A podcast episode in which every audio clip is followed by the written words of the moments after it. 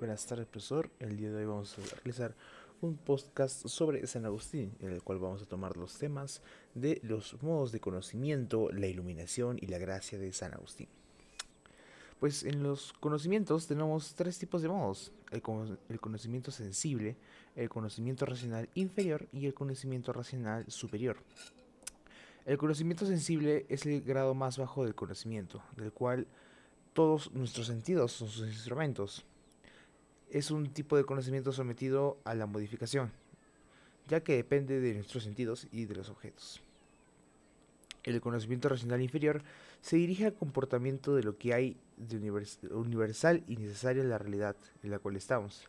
Se produce a raíz del, por así decirlo, del contacto con la realidad sensible y nuestra alma, aunque esta también es llamada como ciencia en, nuestra sociedad. El conocimiento racional es una actividad superior.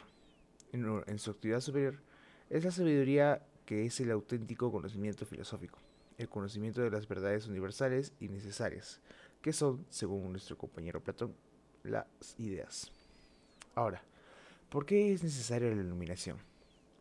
¿Por qué? Porque permite que las características de la eternidad y algunas necesidades de determinadas verdades sean visibles a la mente a, la mente del ser humano, gracias a la intervención por la actividad de Dios. En pocas palabras, lo oculto se nos revela gracias a lo que Dios nos ayuda. En resumidas palabras. ¿Y qué es la gracia para San Agustín?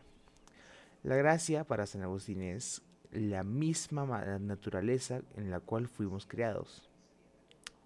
Por, por así decirlo, la gracia es un auxilio que Dios nos otorga y no es solamente para poder sin más, sino para poder más fácilmente. Y bueno, eso es todo.